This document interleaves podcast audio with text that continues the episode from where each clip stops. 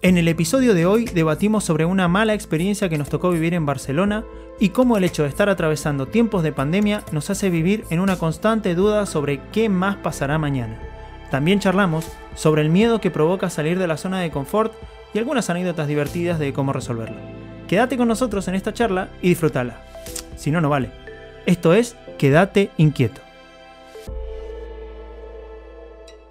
¿Qué tal amigos? ¿Cómo estamos? Bienvenidos una vez más a este podcast de Quédate, inquieto. En el día de hoy, obviamente, estoy acompañado de mi compañera de elenco, Vanina. ¿Cómo estás, mi amor? Hola, muy bien. ¿Todo en orden? Sí, todo muy bien. Bueno, luego de haber hecho toda la puesta en marcha del micrófono, las cámaras, la- el ordenador para grabar todo, estamos pronto para empezar con esta charla una vez más después de no sé cuánto, dos semanas, Sí, por lo menos. Había pasado dos semanas, ¿no? más o menos por ahí. Estuvimos haciendo un par de cositas.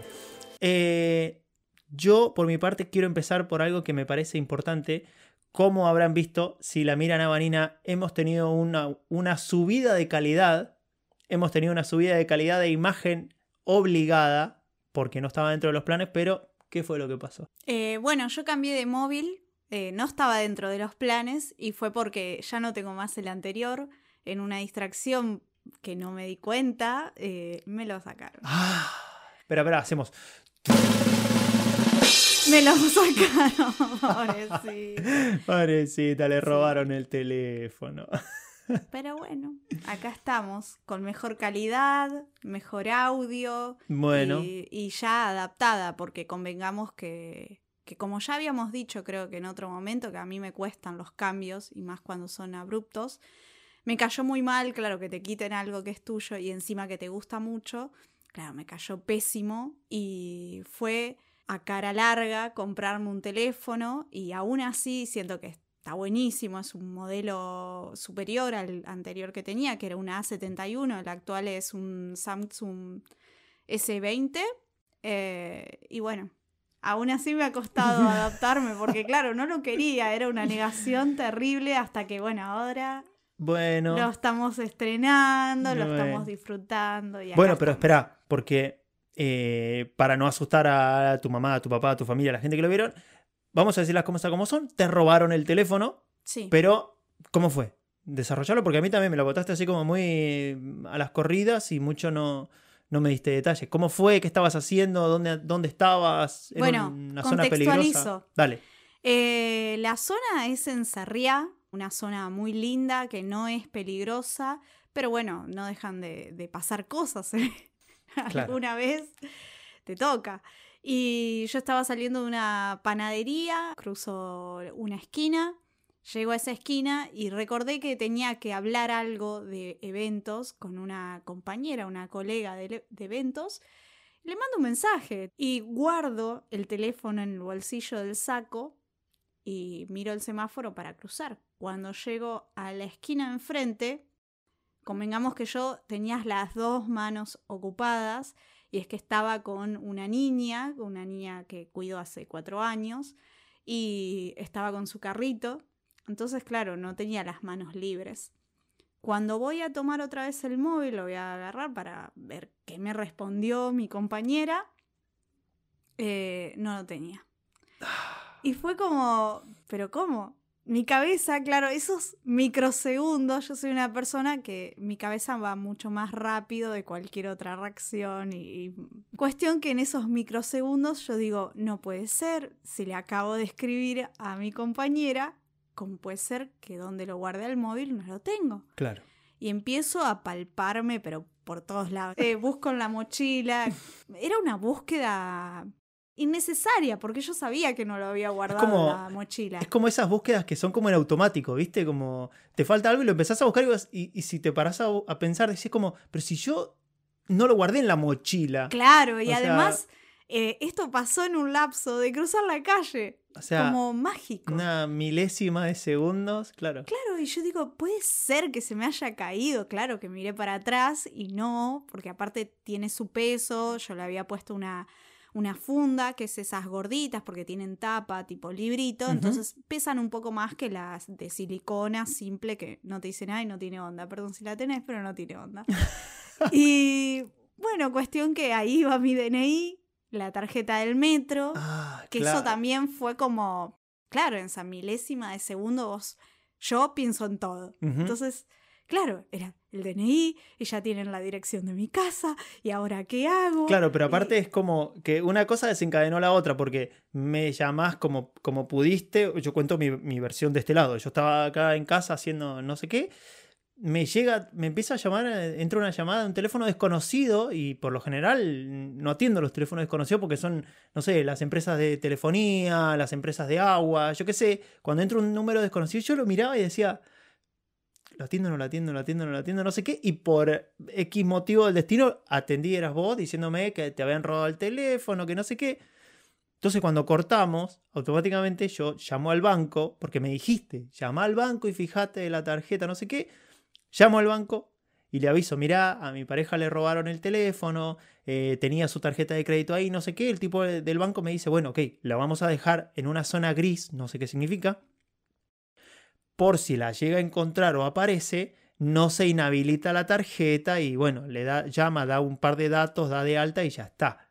A todo esto, ¿por qué llamar al banco? Es que resulta que ahora la modernidad hace que uno, o bueno, por lo, por lo menos yo y muchos, asociamos todo con el teléfono. Claro. yo tenía mi cuenta, tengo mi cuenta bancaria asociada al teléfono y la abro con huella digital.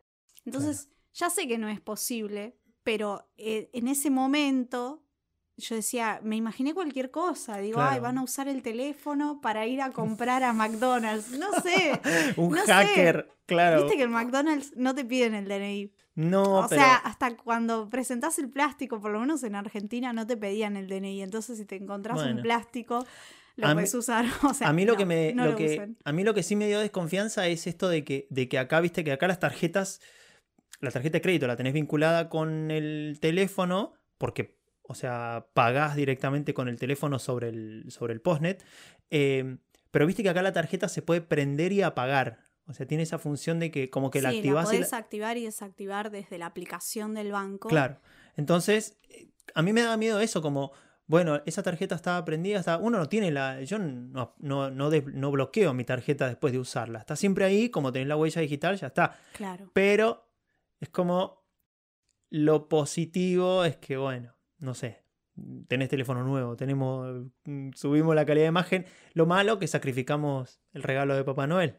porque Sí, se- fue como un adelanto esto. Es se como. adelantó. Claro, que fue el 13 de diciembre, mira, lo tengo con, con hora y todo, a las 5 y media de la Maldito, tarde, en la esquina de Vilia. No, ¿cómo es? Vilia no. No es sé, Vallespir y la otra que no me acuerdo. ese maldito perro. Eh, Justo en esa esquina. Y hay un colegio, hay un parque muy transitado por gente. Y yo no sentí nada, o sea, sí vi gente alrededor mío cuando llegué a esa esquina, pero también fueron dos segundos que, Claro. no sé, cuando me di vuelta ya Pero- no tenía gente alrededor. Y sí lo vi al camarero, porque justo en esa esquina hay un café, un camarero que, claro, vio mi cara de desesperación, la nena que no entendía nada. Y ahí fue que, que, bueno, pedí que si por favor podían llamar a mi teléfono y automáticamente daba el contestador, lo cual era indicio de que ya está, Ya lo apagó, fuiste, ya no. está. Nos vimos. Sí, ya fue. Y así me pude comunicar con él. Esa era la llamada. Lo llamó el camarero. Bueno, nada. eh, ahora, yo en eso no quiero pensarlo. Vos tiraste un poquito, el, el- me, me- me hiciste paranoiquear un poquito con esta de, de la nada. Estábamos distraídos y dijiste, ay, pero tienen la dirección de casa. no digas. Me- Y que eh, bueno, es que sí, es cierto. Claro. Eh, era un documento que yo lo actualicé hace poco y claro, me hicieron el cambio de domicilio porque yo irresponsablemente nunca lo había hecho porque... no, ¿para no qué? necesitábamos hacerlo. ¿Qué sabíamos? Que no cuando me calenté por hacerlo, No, entonces pero- nada, me sugirieron hacerlo y claro, ahora saben dónde vivo. Ah, Nah, no pasa nada. me pueden venir a buscar. Cuando sea más Eh, famosa. Pero bueno, la denuncia ya está hecha, eh, sobre todo por el documento, y aún me queda todavía la cita en el consulado argentino para ir a nada, a declarar que me robaron el DNI, que me hagan uno nuevo. Claro. Eh, bueno, Para, para, para. Barcelona, ¿es segura para vivir? Porque Sí. a todo esto, Yo me jactaba de que acá no, no pasa nada. Y bueno, lo normal, sí, capaz uno se le ocurre robar y no sé cuántas otras cosas. Pero no es lo habitual, no es a lo que nosotros eh, estamos acostumbrados o estábamos, mejor dicho, acostumbrados. Pero sí que eh, siendo que me pasó esto puntualmente, eh, me volví como paranoica, ahora estoy muy en alerta porque es muy reciente lo que pasó y supongo que se me va a pasar, pero claro, volví al chip que creo que nunca lo había perdido, pero acá es como que lo hacen de una manera más profesional, lo cual también como me, me, da como una pequeña connotación de admiración, porque es como que, claro, yo no me di cuenta, la gente que acá cuenta que le roban algo, es como, no se enteran. A mí me parece lo que hablamos siempre, que tenés que andar muy distraído para que te roben, porque acá no es inseguro. O sea, la gente que roba es porque anda bien de turista, con la cabeza en cualquier lado, servido en bandeja, y por eso te roban, porque toda la gente son como descuidistas, son, te, agarran desprevenido con mil cosas en la mano, haciendo mil cosas a la vez y, te ganaron el teléfono, pero no es, no, no me parece que sea insegura. Bueno, yo insisto con la idea de que si yo hubiera estado sola, no me hubiera pasado. Para mí esto pasó porque me vieron con un carrito, con una niña, yo estaba distraída ya por algo, no por una tontería, sino por algo muy importante. Un niño te demanda atención constantemente y yo creo que eso, ¿no? Que, lamentablemente los, los, puntos que ellos agarran débiles es las madres, los ancianos, la gente que, está ahí con otra situación, con mm. otro momento, ¿no? Que no pueden salir a, resolver. Cerramos el tema de el teléfono eh, solucionado, por suerte. Em, bueno, ¿qué más? Seguimos en, en etapa COVID en etapa de, resguardarse otra vez. Tuvimos un cambio de última hora para pasar nuestro año nuevo, teníamos todo planeado y a último momento em, tuvimos que cambiar. tuvimos que cambiar, pero no estuvo mal. No, estuvo bien. Claro, estuvo bien. Habíamos arreglado con mi hermana y, y, la familia de su pareja que íbamos a pasar año nuevo todos juntos y al papá de mi ahijado le dio eh, positivo de COVID. Esa misma tarde, 31 de diciembre, le dio positivo de COVID, así que tuvimos que quedarnos en casa. Fue pegar volantazo de última hora. Pero estuvo bien, a mí me gustó. Sí, pasamos los dos solitos. Para mí, primera experiencia. Al principio me chocó bastante, no porque sea Sebastián, sino porque ah, siempre, claro, acostumbrada a que sea como la fiesta familiar o con amigos, que haya gente. A mí me gusta que haya gente. Sí, yo soy amiguera, soy muy sociable. Los de Acuario somos así. No tengo ni idea de, los signos. de cómo son acuarios. No, pero, pero a mí me copó que no haya más gente. No sé, porque también me pasó al revés, que yo nunca lo había pasado solo. Y bueno, solo, con, solamente con vos, siempre buscábamos esto de estar con gente o compartir con alguien más, que, que está buenísimo. Mm. Pero dadas las condiciones, eh, habíamos pasado con mi hermana año en Navidad y estuvo buenísimo. Eh, y en Navidad yo me había quedado con un poquito de ganas de cenar, eh, cenar sushi, por ejemplo. Entonces, año nuevo, eh, pudimos ahí. Igual quiero rescatar el gran detalle que, habías tenido un re gesto de levantarte a las 8 de la mañana para ah. cocinar para todos, empanadas. Esto sí. Inclusive amasar las tapas. No las compramos, entonces las hacemos caseras, quedan buenísimas. Para, para, para, para. Déjame escuchar de vuelta eso. Decí esa frase de vuelta. Claro, yo decía, no compramos tapas, las hacemos, en realidad las hace Sebastián. Ah. Claro, bueno, es un decir. Yo acompaño la intención. Claro, el, movimiento cósmico. Yo, te digo, dale para adelante, seguí, seguí amasando. Yo me había esforzado, le había puesto mucha onda eh, me levanté temprano, hice el picadillo. Habíamos conseguido la máquina esta de, amasar. Sí, la, pasta linda. No sé en Argentina es pasta linda, no sé cómo será acá. La amasadora esta. Sí, la que te hace. Pero parece como de juguete, es así. Hace empanaditas de copetín de cumpleaños. Entonces, yo no como carne, así que Vanina estuvo que 5 o 6 días comiendo. sí, yo aproveché a full. Me reservé mi tupper y dije, esto no se congela, esto se come poco a poco. Como que me llamo... Claro, yo tenía resuelto el desayuno, el almuerzo, la merienda y la cena. Empanadas a morir. Así de. Me haces acordar a mi papá que antes hacía. Así de come nunca. No, pero, pero como que mi papá tiene esto, esto mismo que tenés vos, lo tiene mi papá, de no hay, la, la comida no se desperdicia. Entonces, claro, imagínate, mm, en mi casa, mi familia siempre fue una familia numerosa de primos, tíos, la novia de los primos, los primos que ya tenían hijos, no sé qué. Eh, para las fiestas, cuando yo era chico, mi abuela tenía creo que 19 nietos, una, una Mm. bestialidad. Entonces, siempre que nos juntábamos, mi mamá hacía mucha comida. Porque todos eh, llevaban algo, pero para compartir con todos. Claro. Y no es esto de cuántas empanadas te comes vos, cuántas vos y sumamos. Mi mamá se mandaba, no sé, cinco o seis docenas de empanadas en... Claro, cocinaba hasta que se cansaba. Ya está. Y claro, la comida que sobraba, después mi papá, yo me acuerdo que el tipo se sentaba a comer la- el asado que había sobrado, pero vos decís, estamos a 8 de enero, deja de comer eso que te va a dar una úlcera, algo. Ay, qué genio, yo soy así también. Es Y él en la tarde el matecito y se cortaba un pedacito de carne y se lo comía con pan. Sí, Eh, a sí, la re mañana-. Aparte, así nomás, sin calentar. No, no, no, olvídate. Así nomás, ¿viste? como que no tenemos problemas. Siempre Somos de buen comer y no le hacemos sí, sí, asco a sí. la comida. Que está buenísimo, está buenísimo, sí. pero yo decía, ¿cómo puedes seguir comiendo eso? Yo me acuerdo que cuando había ido para Mendoza, eh, tu papá me hizo conocer eh, los benditos sándwiches de miga, de no sé quién los preparaba, pero resulta que al lado del trabajo del padre eh, había un almacén o una tienda, una panadería, no sé qué era, y hacían unos sándwiches de miga que yo ni en Buenos Aires los había visto, sí, sí, de sí. tan ricos, tan generosos, eran, no era la fetita tipo Gillette, no, era la feta. Sí, sí, sí, sí. Unos señores sándwiches. Sí. Y yo quedé encantada. Y me acuerdo que yo decía, Vanina, deja de comer porque vas a quedar como una come nunca. sí, porque claro, yo estaba en casa ajena y no podía dejar de comer esos sándwiches Bueno, de eso, miga. eso no es ninguna novedad, porque toda la gente que te conoce sabe, los que te conocemos saben que sos como de buen comer. Esto de... en el campo pasa algo que, bueno, que yo te lo he dicho siempre, en el campo pasa algo que con las gallinas, para que dejen de comer, que les apagan la luz.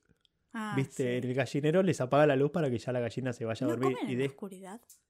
No, porque apagarle la luz, la gallina ya viene chipeada que es hora de dormir. Ah, Ah, Eh, por la caída del sol, claro. claro. Ya, ya duerme. Claro, entonces era- es esto, como que Vanina tiene injerto de gallina, hay que apagarle la luz para que deje de comer. eh, pero bueno, no, no, es, es eso, hay gente que, que es así de buen comer y siempre ha pasado, en, al menos donde yo crecí, en el campo, que en el campo, como alejado de la ciudad, eh, que, que se come abundante, se come mucho, ¿viste? Cuando vas a la casa de la abuela que te prepara el platazo de comida Mm. que le decía, abuela, no quiero más. Ah, ¿está fea la comida que te hizo la abuela? No, no está fea, abuela, pero... Y tenés que seguir comiendo. Claro, para ser agradecido, porque si no sos un desagradecido. Claro, eh, ay, la abuela le cocinó mal. No, no me cocinó mal, cocinó para seis y vine Claro. yo solo, claro. Sí, me acuerdo una vez con, con una prima, eh, nos pareció buena idea ir a, a almorzar, a comer a la casa de mi abuela.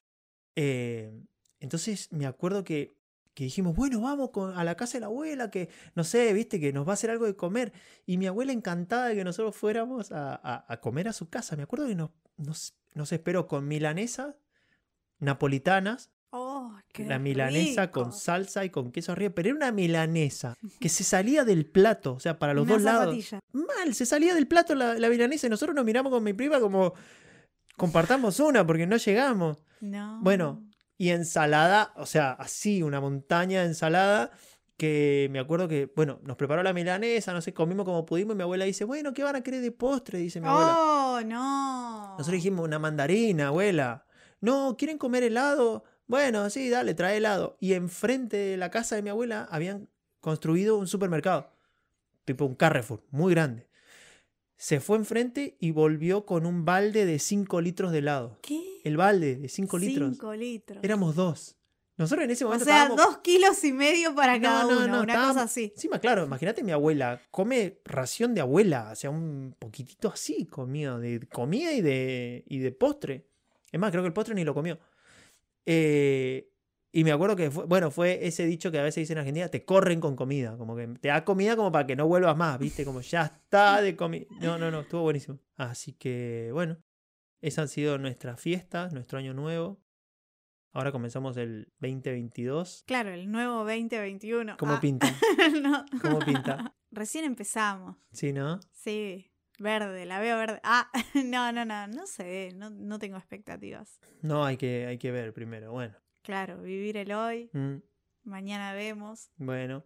Ha habido, ha habido un, cambio importante eh, en cuanto a nuestra documentación, eh, que eso si se concreta lo vamos a, a- a desarrollar un poco más, ¿no? Y Vos no- cierra ahí. Vos no querés que toque el tema. No, no, no. Bueno, Yo no. puedo contarte que he leído, que comencé a leer, porque bueno, tenía deuda conmigo. Mm. Yo siempre tengo cositas, planes personales, ítems, Que se van- listas, Que se van, ¿cómo era la palabra? ítems, Que se van, pro- ¿cómo es? Procrastinando. Que se van procrastinando. Pero desde que ya estoy controlando Mm, ese concepto, Sí, sí, sí, sí. que soy, me hice más consciente, ¿qué es procrastinar? Yo te lo enseñé. Sí, sí, bueno, es, es esta tendencia a dejar siempre todo para después. Todas estas situaciones que nos dan vértigo, que nos pueden sacar de la zona de confort, uno las va dejando para después. Eso sí, es, para mañana. claro, eso es procrastinar eh, y que implica que te lleva a una frustración porque después te encontrás que siempre tenés el tiempo encima y terminás haciendo todo a la vez porque estás en las últimas instancias. Eh, entonces, como un, no sé, como un, un embudo que te va llevando a siempre estar en una situación de frustración porque nunca haces las cosas a horario, nunca las terminas a tiempo. Claro, es que consciente o inconscientemente todos somos procrastinadores, solo Sí. que algunos en mayor y menor de, de medida, de día iba a De decir cualquiera. Claro, de día, depende, algunos de día, otros de noche. Yo creo que, que vos manejás muy bien Mm, esos conceptos sí. que tienen que ver con el hacer y el tiempo, con las metas. Y en cambio yo soy como más, eh, tenía que rendir un parcial, un final de carrera, todo estudié, yo ya me recibí hace rato. Y mm, siempre dejaba para último momento. Claro. Y tenía bocha de tiempo a veces. Decía, y además, esas promesas, ¿no? Que uno se hace de esta vez, y siempre era esta vez, siempre el inicio Claro. de esas veces era decirme, esta vez no va a ser como la otra vez. Y terminaba haciéndolo. Bueno, pero por H o por B, la mina siempre terminaba ahí con las papas dejando- sí, sí, sí, sí, sí. calientes. Pero y- quizás eso me parece que es porque como que siempre inconscientemente voy a inventar, eh, voy a hacer psicología barata. Vos sentías que hay alguien que te va a poder ayudar, que te va a poder salvar. Si no lo hacías vos, quizás alguien te iba a ayudar con un resumen, no sé, tu hermana, tu mamá, te iban a...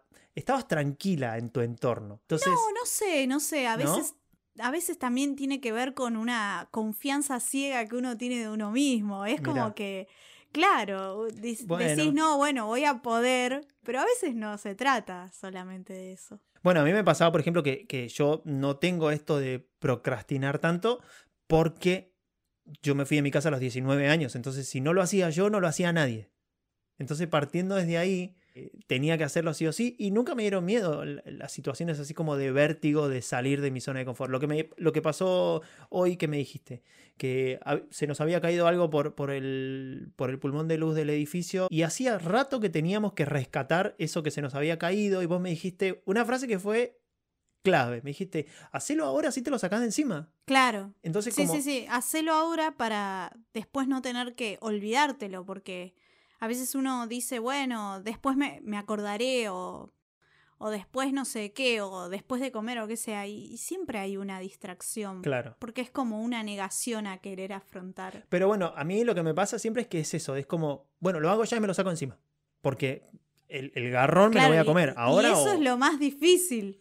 Es lo más difícil. es lo que vos, lo que- contra lo que vos luchás.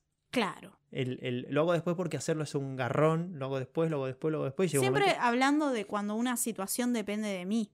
No, sí, claro.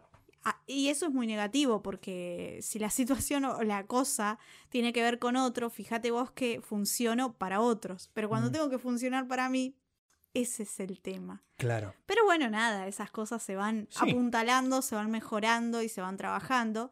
Y bueno, me había puesto meta de tengo que leer porque hace un montón que no tocaba un libro, no importa de qué. Ni me he fijado si me interesa tal o cual Mm. tema. Cuestión que ayer o no, antes de ayer me encontré con estos días que no estoy trabajando porque estoy de vacaciones. Entonces eh, fui hasta la biblioteca y saqué un libro. Y estoy leyéndolo Mm. y bueno, súper bien. Acá lo tengo, podemos venderlo. El que estás un poco vintage con la lectura. Sí, y no es un libro que yo recomendaría. No es el mejor de... mm, eh, no- Bueno, no lo recomendaría. es un libro que. Pará. Igual no lo tiremos abajo, porque también... No, no, no. ¿Sabes por qué lo traje a colación? Mm, Porque vos estabas hablando de tal cosa que no sé qué tenés que esperar y que yo no quiero hablar de tal tema. sí. Y, y el no querer hablar de algunas cosas es que lo conservo o lo reservo por algo porque creo en una serie de energías. Y justo el libro tiene que ver con eso. Bueno, yo la verdad, ¿lo muestro o o no lo muestro? Sí, Sí. No, bueno, no pasa nada. Es este libro, es el libro que se llama El Secreto, que en un tiempo puse cara de culo cuando dije El Secreto. Sí, es como. No, y aparte me imaginé a la gente que está escuchando esto, tipo. "Uh". Bueno, no, no, no, no pasa nada. Pero escuchá, eh, es un libro que tuvo, tuvo su, su- su- Estuvo en un momento en la cresta de la ola, se hizo como famoso. Sí, como se- un- se hizo muy comercial. Bueno, bueno, a mucha gente le debe haber Como servido. Una peli taquillera, bueno, un libro taquillera. Hay una, hay una película de, de ese libro. Sí, sí, está la película. Que el libro lo que habla es esto de, de poner lo mejor de vos que lo vas a lograr, pedilo que se te va a cumplir, desealo que lo vas a conseguir, esforzate que tarde o temprano llega, dáselo al universo que el universo lo tiene preparado para vos. Bueno, igual ese es un pantallazo muy por arriba Sí, y sí. sin entrar en detalles en el libro, y yo creo que ese no es el resumen exacto, sino que habla como de, de una energía natural, como existe la energía de, no sé, de, de la fuerza o la gravedad, o la ley, perdón, de la gravedad, la ley de la fuerza, bueno, él existe, dicen, la ley de atracción Claro.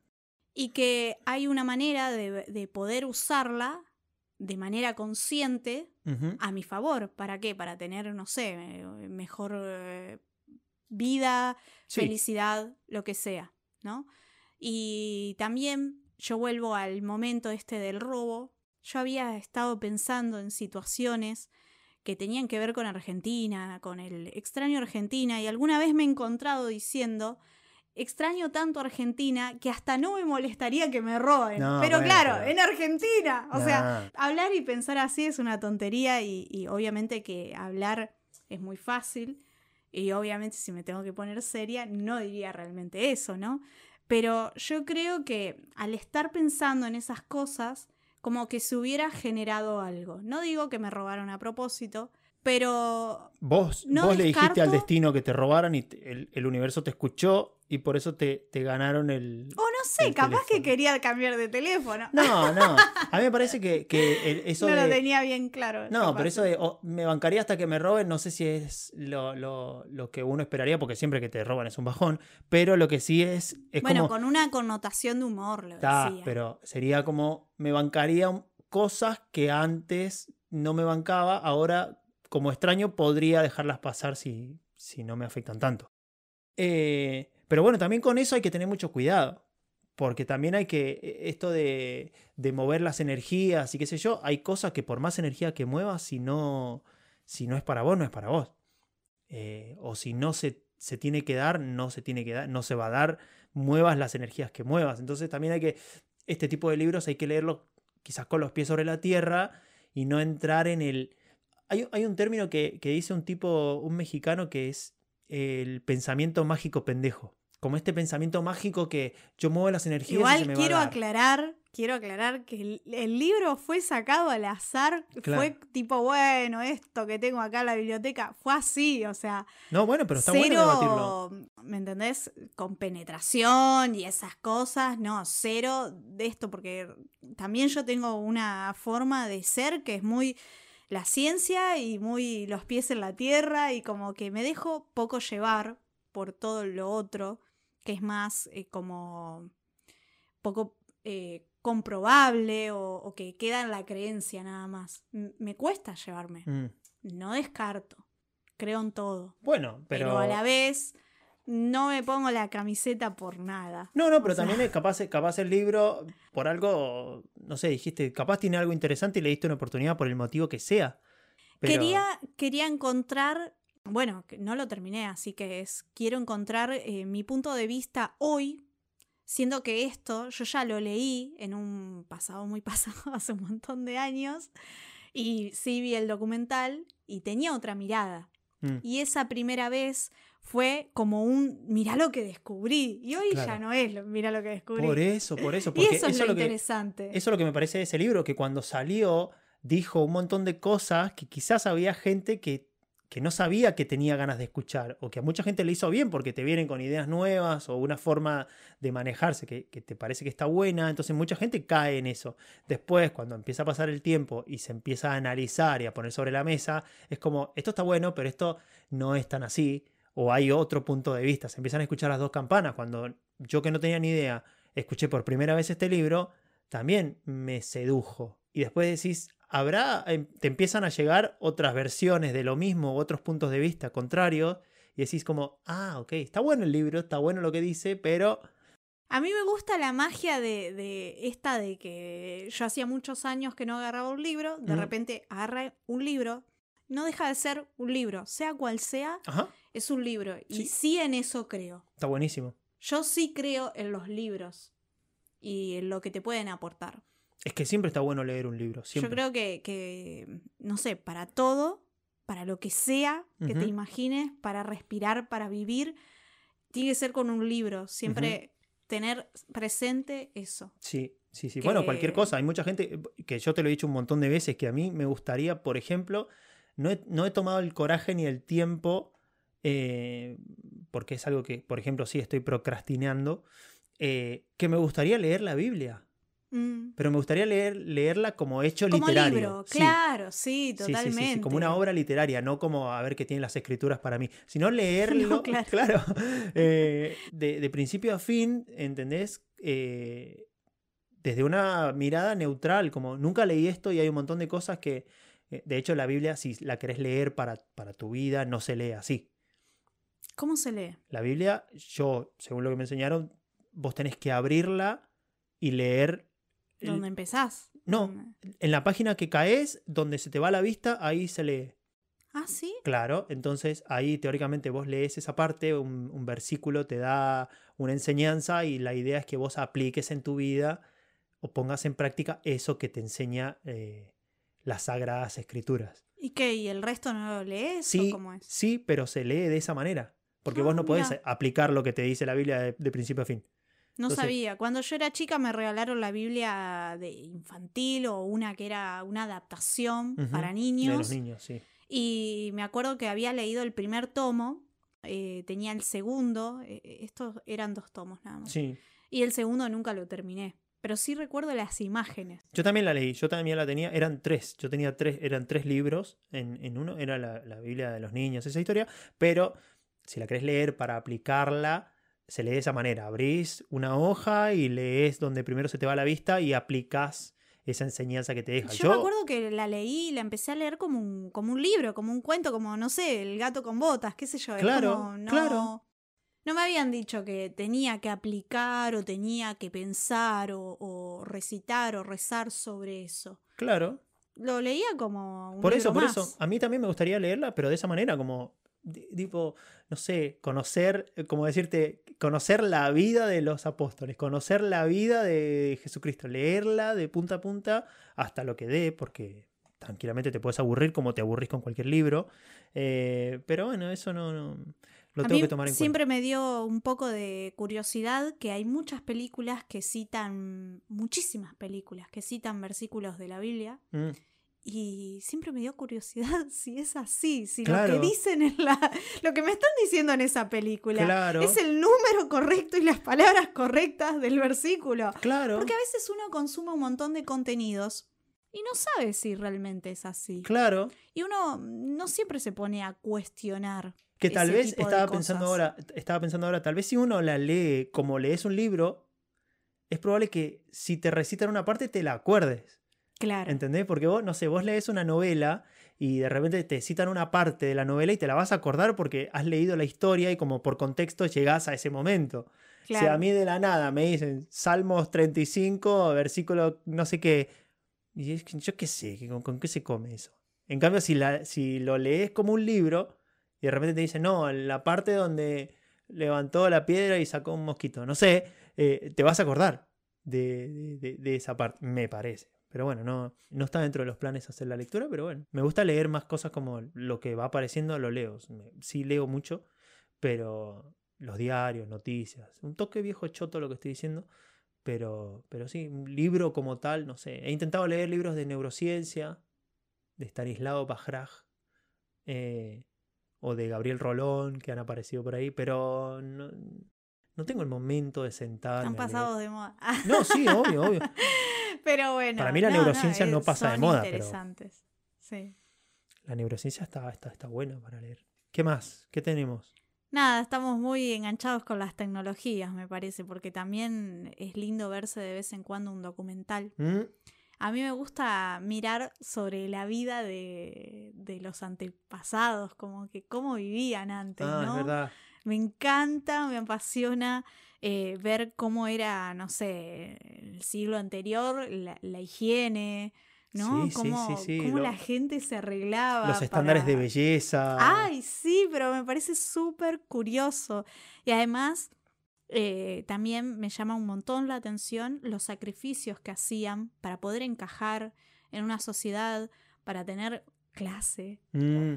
Para tener una jerarquía, para sentirse eh, en un lugar de, pertenencia, ¿no? Cosas que hoy por hoy han quedado en el pasado, aunque mm. sigue habiendo cosas como si tenés iPhone o sos Android. Bueno. bueno, pero viste el otro día que habían hecho, el, no sé dónde, en, leí eh, en un portal que en Estados Unidos decía que, no sé si 8 o 9 de cada 10 chicos te usaban iPhone. Entonces les preguntaban por qué, si habiendo por ahí marcas que compiten con iPhone, eh, no eligen esas marcas o hay, o no sé si existe, pero si hay algún teléfono que sea superior, eh, de gama superior, ¿por qué no los eligen? Eh, y los adolescentes habían dicho que era estatus social, como esta, esta idea que vos decís de pertenecer a algo, ¿no? Usar un iPhone por el simple hecho de lucir la manzanita cuando, cuando te mira alguien de frente. Eh, esto, sentir que yo pertenezco al grupo iPhone. Yo igual eh, soy muy orgullosa de, vivir en situación de Android. Amo la situación Android. yo creo que, que me resume muchísimas cosas y además con todos los avances que hoy hay, siendo que, por ejemplo, este teléfono con el cual estoy ahora grabando, eh, no tiene nada, pero nada que envidiarle mm. a iPhone, solamente eh, sucede que, que pagás una marca y si querés me lo discutís en los comentarios tranquilamente, que a mí todos los comentarios me suman, ¿eh? Em, pero sí, lo he comprobado, porque la verdad este es un alta gama y tiene un mm. montón de cosas. También me parece que va por el me parece que va por el gusto, porque a mí también me pasa que yo he usado siempre iPhone. Cuando usé que me que se me me robaron el otro iPhone que tenía en Argentina, tuve que cambiarme a, ¿cómo se llama? A Android y, me quería matar, porque claro, no lo conocé, tenés que empezar de cero con, un sistema operativo. Y cuando ya conocí el sistema operativo, bueno, al menos yo cuando me lo he comprado al iPhone es porque conozco el sistema operativo y me gusta. sugerido cambiarme a iPhone y yo dije que no. Claro. Porque no tengo ganas de, cambiar de aprender mi todo de sistema operativo. Porque claro, yo ya lo tengo incorporado. Entonces yo ya funciono Android. Sí, sí, sí, sí, Es que me parece que son, dos, son dos equipos eh, súper marcados. Quienes son fan Android y quienes son fan eh, iOS. Claro, y de paso cuento que Samsung, Samsung, regálate algo. Ah, ah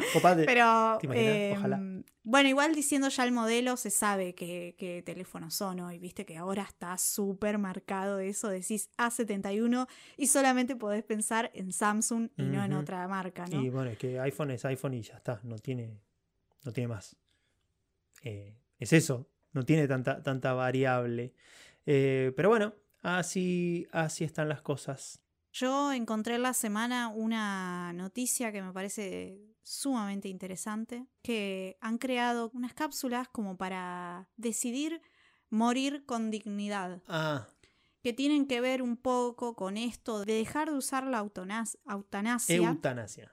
eutanasia, perdón, que eso implica que haya una segunda persona que te quite la vida, ¿no? Mm. A través de tu autorización, obviamente. Sí. O de la autorización de la familia en el caso de una persona que esté en estado vegetativo y que no Sí, sí, sí, pueda sí. transmitir la decisión, ¿no? Entonces estas cápsulas, eh, decía la nota, que, que se han empezado a, a usar en Suecia Mm. eh, para poder, nada, ejecutar a una persona. Que, Darle una muerte decida. digna. Claro, que en realidad lo decide por sí misma, porque es tan simple como declarar que, bueno, que no querés continuar, que querés morir. Y mm, la persona entra a la cápsula, por dentro tiene todo un sistema que con dos parpadeos de ojos o con un botón que presionás, eh, la cápsula lo que hace es quitar todo el oxígeno, entonces el cuerpo se llena de hidrógeno y en tan solo 5 o 10 minutos el cuerpo se queda sin vida. En realidad se va durmiendo Claro. y en ese dormir se queda sin vida Claro. y ya está. También, también eso es como el tema de la eutanasia, bueno, a ver, mm, tocamos de oído, ¿no? Porque es como... Pero el- está también el tema, el tema moral, por un lado, porque los médicos firman como este, el, no sé si es el juramento, el código hipocrático, algo así, como que tienen que resguardar la vida sobre cualquier cosa. Entonces ahí entra en juego la moral de, hice un juramento de, resguardar la vida por sobre todas las cosas y estoy apretando un botón para que esta persona pierda la vida. Y después, por otro lado, no sé, hay personas que están, no sé, que tienen muerte cerebral o, están en un coma eh, que es imposible volver a la vida hace años, pero a la familia sigue sosteniendo que está viva. Entonces, ahí, por ejemplo, ¿quién decide? Bueno, si puede parpadear, por ejemplo. Y pero, ¿y si no? bueno, si no está, si está dormido y solo respira a través de un motor, Bueno, ahí no podría decidirlo. qué loco, ¿no? Pero por lo menos tienen de esa manera, creo, más eh, frenado o controlado, mejor dicho, el tema del suicidio. Que hay mucha gente Mm. que quiere tramitar eh, el otro proceso, el, el de la eutanasia. Eutanasia. No me sale esa palabra. eutanasia. Eutanasia. Y, y claro, el, el trámite, como todos, ¿no? Burocracia, lleva tiempo, a algunos no les sale a favor y se terminan suicidando, pero de manera trágica. Entonces, para Había- evitar ese tipo de cosas, Mm, también ahora están haciendo esto que, que me parece más razonable, ¿no? Sí. Tipo, Había un caso, había un caso muy conocido, no sé si es de España o, o de dónde, eh, un tipo que quería, quería morir dignamente, quería pedir la eutanasia, pero no se lo aprobaban, no se lo aprobaban, entonces arregló con los amigos eh, todo como un, como fue una estrategia para ah, que... para que no se sepa quién No, dio no, no, el último Para que entre los amigos, le- creo que tomó un vaso con, con un veneno, no sé, no me acuerdo qué veneno era, pero por ejemplo, uno de los amigos fue a la farmacia y lo compró, el otro eh, lo preparó, el otro lo puso en el vaso, el otro lo llevó a la habitación, el otro le puso la pajita, el otro le puso el sorbete en la boca, y así como que en conjunto sí era un asesinato, pero cada situación por separado no era delito. Entonces el tipo pudo tener su muerte digna, ayudado por sus amigos, eh, que entre todos lograron que él se bebiera del vaso este, el veneno, no sé qué era, Mm. cianuro, no sé qué era. Eh, pero qué loco, ¿no? Tener ese, ese, esa cabeza para que tus amigos te ayuden de esa manera. Sí, claro, por ir a comprar este, este químico no es delito. Sí, hay gente que, que tiene esa mente como ingeniosa, que decís, no, negro, no te mates, que sos un bocho, o sea, tipo, dale que te necesitamos. Claro, claro. Pero claro. bueno, nada. Como la película que vimos hoy, esa, esa que estuvimos mirando. Sí, el, el niño que domó el viento. El niño que domó el viento. Súper recomendable esa peli. Sí, sí, sí, sí, está buenísima. está y te hace llorar un poquito. Bueno, Ah, bueno, sí. vos sos de lágrimas flojas. Sí, Un poco. sí, sí, me gusta. ¿Te gusta? Claro. Ah, te gusta como transitar y permitirte eso. Sí, claro, sí, Mm. sí, sí, sí. Si pueden verla, véanla. Eh, el niño que domó el viento, una película que está buenísima, es basada en un hecho real. Eso también es como medio, ¿no? Te lo ponen para que le pongas fichas y veas la película. Pero parece. Esta sí, esta sí era el caso de que era un hecho real. eh, porque al final muestran a No entendí esa parte de qué es lo que ponen para que. Claro, esto cuando, cuando estás por ver una película y te pone basada en una historia real. Ay, a mí me encanta. A mí me gusta más la película si dice eso. Por eso te digo. es, Sí, eh, sí. ¿Cómo es que se dice? Eh, cuando te, te inducen a, a que tomes esa decisión. ¿Cómo es la palabra? Ay, no me sale. Eh, bueno, no importa. Persuadir. Eso. Te están persuadiendo para que veas la película. Porque por sí sola, sin esa frase, capaz no le pones tanta ficha. Vas a decir, ah, una historia real, vamos a verla. ¿No? Esta, esta, este gen gran hermano que todos tenemos de, de ver la vida de los demás. Y yo creo que le da un valor, ¿no? Que le agrega muchísimo valor a, a la peli. ¿no? Que, que... Sí, le suma, claro. Claro, sí, sí. Bueno, sí, pero esta película sí un- es, sí es real es un porque, valor porque- agregado que claro, se lo esta- merece. esta, ser película sí es real porque muestran al final a las verdaderas personas que, que Sí. vieron esto. Pero está buena la película porque es un chico que logra salir adelante, sacar adelante a su familia con, Educación. sí, con la educación tal cual, pero con dos cartas que tenía. ¿Viste esto que te dicen, tenés tus cartas en tu vida y jugalas de la mejor manera? Tenía, si fuera el truco, tenía dos cuatro. O sea, nada. Tenía la nada misma y el loco eh, logra superarse. Si la pueden ver, véanla porque está, está buenísima. El niño que domó el viento. Una película que era africana, de, de, de, Ay, no, no, no de- lo de sé. Zimbabue, de Camboya, algo así era. eh. Sí, no, no me Creo acuerdo son- porque los nombres eran difíciles. Sí, sí, sí. Igual sí, que la palabra, eh, hablaban en, no sé en qué, pero la palabra hambre, que son las que aparecen, era re difícil, Sí. tenía K, W, Sí. después la palabra viento, que vos decías, no, son las estaciones del clima, no, no, no. Claro, Va claro. todo eran para- Bueno, pero no. era esto, era como una especie de tribu también, donde había, hay un, un- un jefe de la tribu, hay rituales. Eh, la película está buenísima. Si la pueden ver, véanla. Bueno, ¿algo más? Si no, estamos, estamos ya cerrando el, el episodio de hoy. A mí me parece muy buen cierre. Ya estamos, ¿no? Sí, yo creo que, que está muy bien. Mm, Vale. Bueno, señores, hasta aquí el podcast de hoy. Espero que lo hayan disfrutado tanto como nosotros. Van a quedar nuestras redes sociales, no sé si aquí abajo o aquí arriba. Eh, nos van a poder seguir en Instagram, en Facebook y en Spotify, en todas las plataformas de podcast y en YouTube, que el canal se llama Quédate, Quédate inquieto. Inquieto. Así que nada, ¿algo más para agregar? Si encuentran mi DNI, acuérdense que figura ahí la dirección, me lo mandan por correo postal, que a mí no me va a molestar y yo Claro se los voy sí. a agradecer eternamente. O pasan y se toman unos mates. Claro. Sí. Señores, no tenemos más para agregar. Nos vemos en la próxima. Chao.